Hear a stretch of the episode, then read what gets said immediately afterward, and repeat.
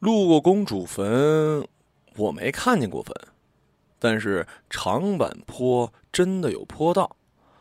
二十多年前，我就是在那儿投的胎。有一年我去过，发现他们居然把长坂坡塑像给拆了，取而代之的是一片极丑的街心花坛，非常丑，让我一直耿耿于怀。从小我妈就跟我说。塑像是骑马的赵子龙，他怀里的小孩是刘备的儿子阿斗。当年赵子龙跟着老大逃跑又掉头，单骑救主，突出重围，是一英雄。虽然我妈做饭好吃，却不懂三国。以前的女人就是这样，热衷于给丈夫孩子织毛衣，所知甚少，不问战事，也不会跟我多说一句。阿斗的妈妈，甘梅。书上都说甘梅长得很好看，肌肤如玉。我没见过，不过男人无论当不当老大，都喜欢馅儿大皮儿薄的漂亮姑娘，这我信。书上还说，刘备刚开始是娶一个死一个，后来很迷信，结婚的时候决定纳甘梅为妾，不敢给她转正，哎，怕她又死了。甘梅有一回做梦，梦里吞了一颗北斗星，后来就怀孕了，就给儿子起了个名字叫做阿斗。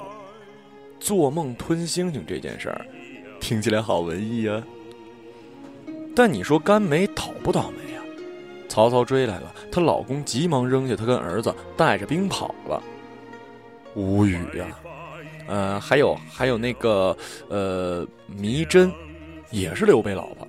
为了让赵子龙救下阿斗，怕他的战马不够那么多人坐，为了腾地方，自己投井死了。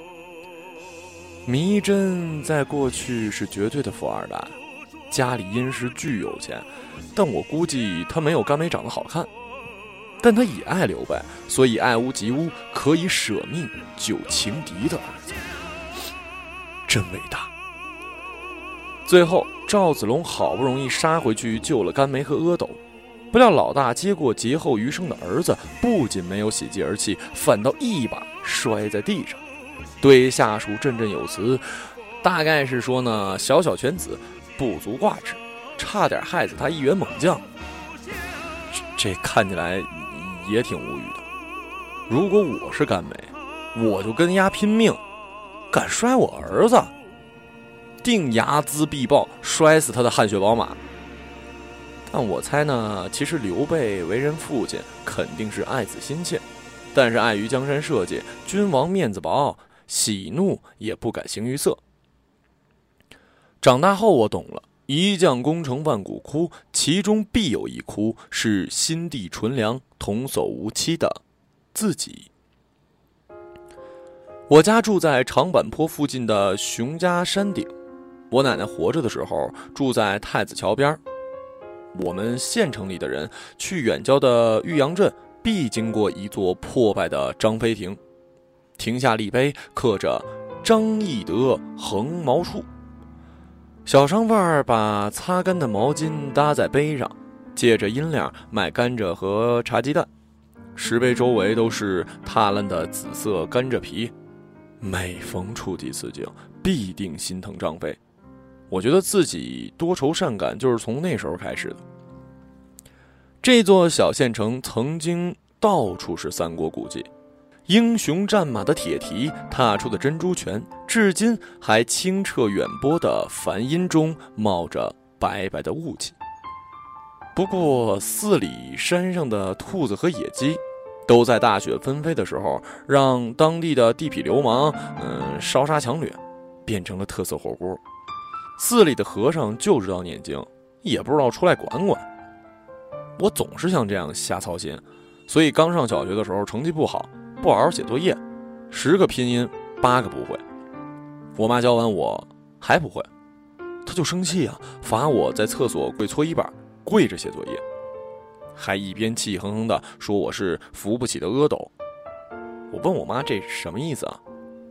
他心情好的时候呢，就解释说恨铁不成钢；心情不好就说是烂泥扶不上墙。年纪小听不懂，觉得汉语拼音就是恶魔的爪子。在他把我的膝盖刨烂之前，我的语文成绩迅速窜到了班里前列。八岁的时候，我妈带我去了一趟桂林，回来之后，我文思泉涌地写了一篇游记，叫做《桂林山水甲天下》，在课堂上被老师诵读，同学们都投来嫉妒的目光。我自此立誓，长大后要变成一代文豪。但是后来发现，文豪的下场似乎都不怎么好。先说外面的，据说河马是瞎的。但丁家族没落，从小他妈就没了，最后自己还客死他乡。莎士比亚家里有钱，但是没毕业他爸就破产了，还要去肉店打工。你再说回来，曹雪芹的小儿子去世，自己一病不起，最后没钱治病。李白等一行诗人都是酗酒狂人，古今皆知。屈原投江，一心求死，所以抱着大石头，生怕自己跳进去又浮出汨罗江。司马迁的故事嘛，大家也都在书里看到过，不忍卒读啊，想想就疼。长大后我懂了，做人还是不能想太多，没用。南方冬天没暖气，冷起来要人命。不过我家有，因为是烟厂家属区，有自己的锅炉房，冬天大炉子烧得滚烫，家里的暖气也是滚烫。从小，我妈就偷偷放暖气片里的热水让我烫脚，厂里人都这么干。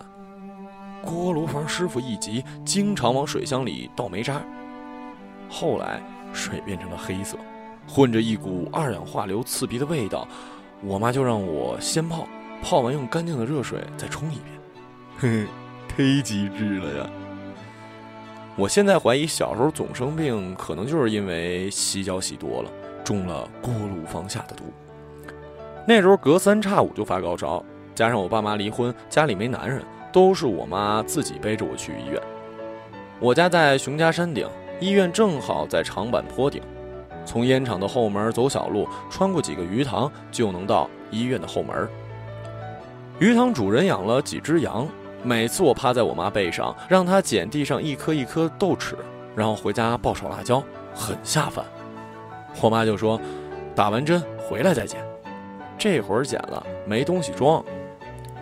一来二去，医院的护士都认识我了。好几回烧成肺炎，医生都摇摇头，让我妈背回去，说这孩子没救了之类的。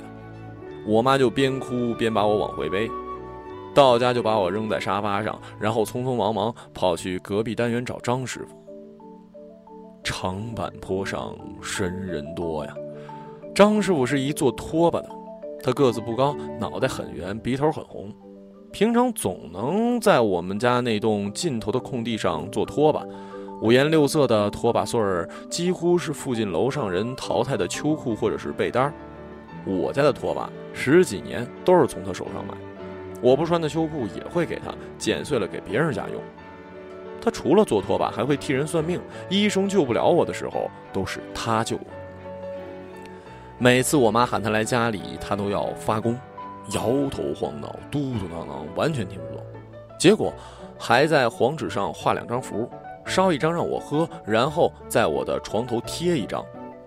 做完法，张师傅依然回去坐在小板凳上继续做拖把。就这样，我家到处贴着符，那时候是用浆糊贴的，特别牢，粘上之后真的撕不下来。有时候半夜上厕所看见黄符，能把我吓一半死。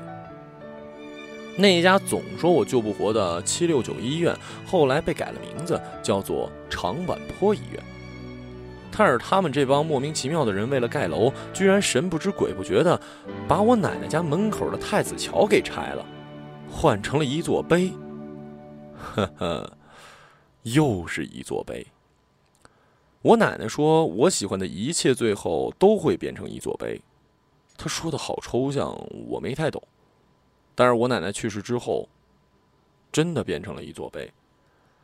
长大后，我还懂得了一则小百科：以前我让我妈捡那玩意儿，根本不是豆豉，是羊屎。是后来我看到家里兔子拉屎后，觉得似曾相识，就跑去问我妈，她才告诉我的。好险呐！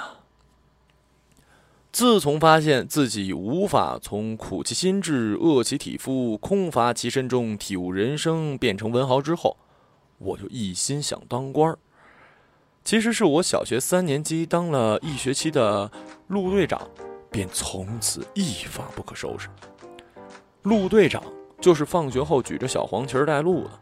我带的那条队伍住的都是子龙路上的孩子，人员结构很简单，因为子龙路是爬上熊家山唯一的路，山脚下就是市政府，山顶就是武装部，再往里就是卷烟厂。放学后，大家在教室门口排成一队，点清人数就出发。陆队长负责带头过马路，等红绿灯。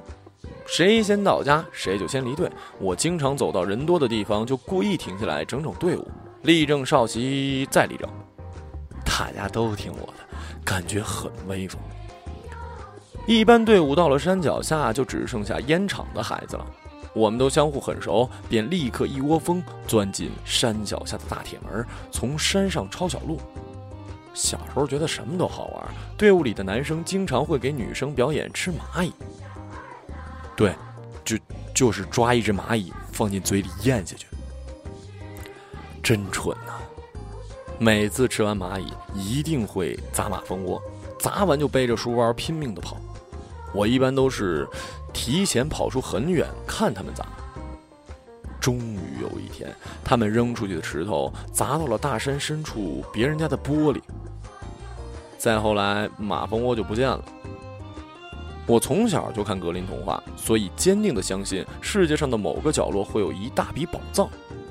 有一次，我和一姑娘捡了两把钥匙，我和她高度一致的认为，钥匙可以开启某处暗藏的金银珠宝。于是，我俩就背着队伍里的其他人，偷偷把钥匙包起来，埋在了以前挂着马蜂窝的大树下。我们挖了一坑，约好找到地图再回来拿钥匙，不然拿回家怕被别人发现。这这是真的，可能是小孩子忘性比较大。厂里有了统一的班车后，我们的第一小队就解散了。我俩也没去找地图，大家都坐班车回家，很少再从小路爬熊家山了。后来我稍微长大了一些，和表姐有一次路过那棵大树，我说：“你信不信这棵树下有两把钥匙是我埋的？”她说：“不信。”我说：“我挖给你看啊。”那两把挖出的钥匙一直被我小心翼翼地收在铅笔盒里，最后被我妈卖废品的时候卖了。当陆队长的时候，还有一件事我不敢说，怕我妈知道了骂我，所以憋了很多年。那会儿我们队伍里有一男生姓毛，我给他起一外号叫做“毛毛虫”，我特别喜欢让他单独表演吃蚂蚁给大家看。那半学期，他老老实实的吃了很多只。我还回家跟我妈说：“你知道那谁谁谁吗？他居然吃蚂蚁。”我妈说：“是吗？他脑子是不是有病啊？”我说：“没有啊，他数学成绩很好的。”小的时候，我以为自己只不过是很想当官，爱欺负人。长大之后，我懂了，原来那种感觉叫做喜欢。那时候长坂坡上有一赵子龙和他的骏马阿斗还在英雄的怀里酣睡，我们还不到九岁。我就说吧，长坂坡上神人多，我和毛毛虫也是其中两个。但是我上学真的是非常不喜欢坐烟厂的班车，因为班车上混杂着高年级的学生，轮不到我当老大。加上那会儿我个子矮，脑袋大，家里还没爸，有个男生就很喜欢欺负我，抢我的座位，揪我辫子。他欺负我的时候，别人也不敢说话，大家都很怕他。当时我经常一放学就回家跟我妈哭，说那谁谁谁今天又怎么怎么了。然后我妈一打听，发现他爸他妈和我妈志同道合，就立刻约了一桌麻将。我妈脸上有一块很大的胎记，看一眼就忘不了。我妈边摸牌边说：“回去跟你家儿子说啊，以后不要在班车上欺负我家闺女了。”他爸妈说：“行，没问题。”扯吧就。他根本不听爸妈的话，变得变本加厉的欺负我。后来他爸妈和我妈变成了亲密的麻友，我妈还把他叫到家里炖鸡给牙吃，想尽各种办法也改变不了他欺负幼小的恶劣本性。他终于上了初中，不用坐班车的那天，我简直如获新生啊！但是，依然给我幼小的心灵留下了重创。他的名字我记了二十年，觉得自己还能再记二十年也没问题。印象里好像我妈说过他后来的样子，好像打架还吸毒，又好像是打他妈。总之没变成一善良的人。长大后我懂了，恶人自有恶人磨，轮不到你和我。烟厂的班车里有好几个师傅，其中一个年纪大的姓王，车开得很好，人也好，慈眉善目，笑起来眼睛像弯月亮。有时候放学，我妈没下班，家里没人，我就会跟着王爷爷去车队大院写作业，等我妈。不开车的时候，王爷爷一般都在院子里洗洗车、擦擦座位，然后戴上手套开始编花篮和簸箕。编好的篮子拿去卖，还带好看的图案，很精致。那是篾匠干的活我还跟他学过，但是那东西太锋利，很容易划伤手。我也就看看，不是谁都能干的。我家买菜的篮子就是王爷爷送的。我妈说，王爷爷在我很小的时候就照顾过我。我没印象，嗯，记不住，但就觉得跟他很亲。那个大院里离我妈车间只有一墙之隔，有时候我妈上夜班，我会翻墙过去，在车间里乱窜。最开始是卷烟机，再后来是 PS 版，还有大型锉刀和印烟盒的海德堡。领导来检查，我妈就把我藏在车间的废纸盒里。纸盒很大，我个子小，躺在里面，上面盖着铜板纸，根本看不出来。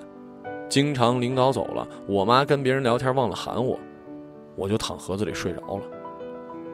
我长得挺好看，一小姑娘，从小就沾满了烟草味儿。不过那味道确实挺好闻的，满车间都是金灿灿的烟丝，和点燃后的味道不一样。因为很早就在车间里混，厂里很多叔叔阿姨都认识我。他们给我讲各种各样奇怪的故事，印错的铜板纸会帮我用铡刀切好，装订成册，让我拿回去当草稿纸。别的同学草稿纸是买来的，都特小特整洁，我的草稿纸则是乱写乱画，不经意翻到背面还能看见他爸爸抽的烟。当时我觉得特有优越感，恨不得抄篇课文都打打草稿。卷烟厂车间都是三班倒，我妈以前是小工，后来大班当了班长，就会明目张胆的装一包散烟，让我翻墙出去拿给王爷爷。后来厂里效益不好，班车都取消了，我就很少看见王爷爷。再后来我上了初中，我妈有一天跟我说：“你记不记得王爷爷？”我说：“哪个王爷爷？”她说：“我忘恩负义，王爷爷就是那个那个。”我说：“哦，想起来了，记得记得。”他说：“王爷爷得肝癌死了。”我挺疑惑的，那么好一人怎么会得肝癌呢？我妈没说话。我在心里默默的算着，长坂坡上又少了一位神人。灭将王爷爷编的花篮比姑娘还美，他有一颗温柔的匠心，死后却没有人给他在长坂坡上立一座碑，因为他是外地人，他的碑立到老家去了。长大后，我懂了，吸烟真的有害健康。